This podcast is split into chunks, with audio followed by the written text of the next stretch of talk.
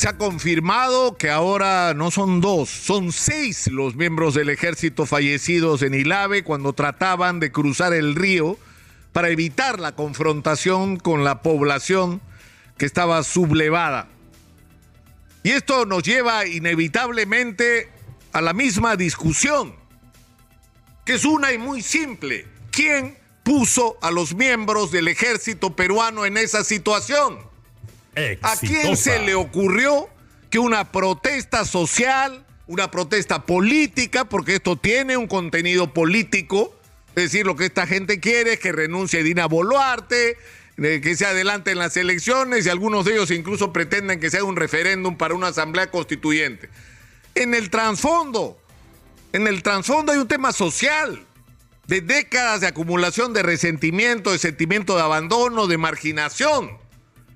Entonces, si tú tienes una situación de estas características, de protesta callejera, de protesta en las carreteras, ¿Cómo vas a mandar a los militares a enfrentar esta situación? Que no están entrenados para enfrentar la protesta social, que no están eh, entrenados para enfrentar a una población que en determinado momento puede ser incluso agresivas con los medios que tiene, que es tirarle piedras, por ejemplo, a los policías y en este caso a los militares. No tienen bombas lacrimógenas para repelerlos, no tienen escudos para protegerse de las piedras. Es decir, no tienen escopetas con perdigones de goma para disuadir a los manifestantes. ¿Qué es lo que tienen? Fusiles automáticos. Entonces, si se ven agredidos, la situación es como, esto es matemático, dos y dos son cuatro. Pones soldados que solo tienen sus fusiles para enfrentar la protesta social, va a haber muertos. De todos modos. De todos modos a menos que ocurra lo que según todos los indicios ha ocurrido en Ilave, que han decidido para que no muera más gente en Puno porque la herida ya es suficientemente grande, poner en riesgo sus propias vidas y evitar la confrontación con la población y cruzar el río. Y en el camino murieron seis, seis soldados del ejército pero chicos de 20 años. Exitosa. ¿Quién los puso en esa situación? Nadie todo el mundo se lava la mano, nadie es responsable. O sea, ¿dónde se ha visto que hayan muerto 66 personas por una protesta? 66. Y que nadie sea responsable. Todos miran para el techo. O le echan la culpa a los protestantes, le echan la culpa a los provocadores. ¿Y cuál es la responsabilidad de quienes toman las decisiones de cómo enfrentar los problemas? Entonces estamos en una situación muy crítica que además ya no da más. Tenemos que salir de esto. Y tenemos que salir de esto rápido. Y el Congreso de la República es una vergüenza. Porque si el Congreso de la República hubiera aprobado como le correspondía el adelanto de elecciones, no estaríamos como estamos. Si hubiera un horizonte claro de que todo este desmadre que estamos viviendo se canalizaba por la vía democrática y electoral con elecciones en 2023, eso iba a calmar los ánimos. Y no lo hicieron por irresponsable, por vivir de espaldas al país. Pero por el otro lado hay una responsabilidad del gobierno. La señora Dina Boluarte dice, yo no voy a renunciar. Bueno, alguien tiene que pagar por la responsabilidad política de lo que está pasando y eso tiene un nombre, el presidente del Consejo de Ministros. La gente de Puno está esperando disculpas por las expresiones que han tenido con respecto a ellos y por los muertos. En segundo lugar, que alguien asuma la responsabilidad política. Alguien tiene que pagar el precio, señora Dina Boluarte. Y si usted no quiere renunciar, Alberto la tiene que salir de ahí. Porque alguien, para eso están los presidentes del Consejo de Ministros, para ser fusibles en circunstancias de crisis como esta y vamos a tener que iniciar un lento, difícil y largo proceso de reencuentro con una parte importante del país. Y para eso tiene que haber de parte del Ministerio Público la garantía. Y la señora fiscal de la Nación tiene que ser explícita. Tiene que dirigirse al país a comprometerse públicamente que acaba de haber una investigación rigurosa, independiente y severa.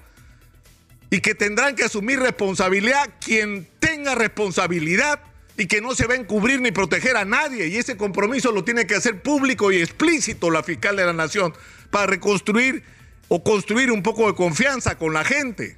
Y por supuesto que también hay que incluir en todo esto mesas de trabajo para resolver los problemas que por décadas no se han resuelto en regiones como Puno. Pero todo comienza por tener un mínimo de puentes y no se va a poder tender puentes si nadie es responsable de nada en el Perú. Nadie es responsable de nada. Eso es inadmisible. Hace muchos años, un estudiante murió en Cusco en una protesta. Y el ministro del Interior, José María de la Jara, que tenía otro nombre, el Ministerio del Interior era de Gobierno o algo así, renunció.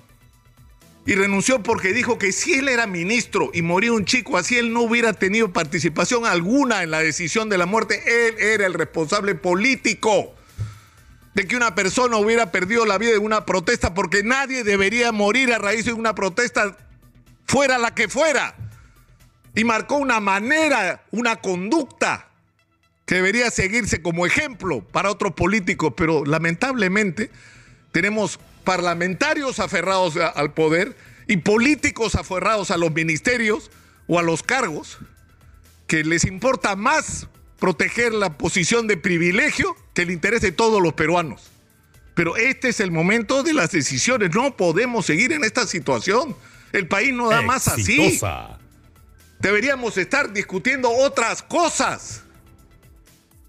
Otras cosas, otra tendría que ser la agenda. ¿Cómo diablos vamos a hacer para aprovechar la oportunidad que la vida nos ha puesto delante? ¿Cómo vamos a hacer para sacar el mineral donde vamos a tener que resolver dos problemas? Convencer a los inversionistas que metan su billete en un país que cambia de un presidente por año, porque eso es lo que ha sido el Perú estos últimos seis años. Y por el otro lado, conseguir que las comunidades se comprometan a ser parte del proceso de explotación minera, por supuesto a cambio de beneficios, y vamos a tener que hacer los socios de alguna manera, para que se acaben de largo plazo las protestas por la presencia de la explotación minera. Y por supuesto va a haber que realizar una profunda reforma del aparato del Estado para que la plata que viene del canon y de los impuestos provenientes de la minería no se la roben, desde los alcaldes hasta los presidentes, y se hagan las obras que hay que hacer en base a planes territoriales y de largo plazo.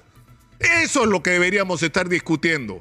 ¿Cómo diablos vamos a sacar a la infraestructura educativa de la vergüenza en la que se encuentra? 152 mil millones de soles.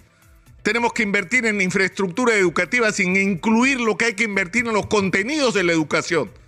Esa debería ser nuestra agenda, pero no puede ser nuestra agenda, así como muchos otros temas, estoy planteando solamente dos, de los que deberían ser la temática de lo que estamos hablando y discutiendo todos los peruanos para ver cómo enfrentamos esta situación juntos y estamos revolcándonos en el lodo por políticos absolutamente irresponsables que no merecemos. Pero yo creo sinceramente que la hora de las definiciones ha llegado señora Dina Boluarte. La hora de las definiciones ha llegado. Soy Nicolás Lucar. Esto es Hablemos Claro. Estamos en Exitosa.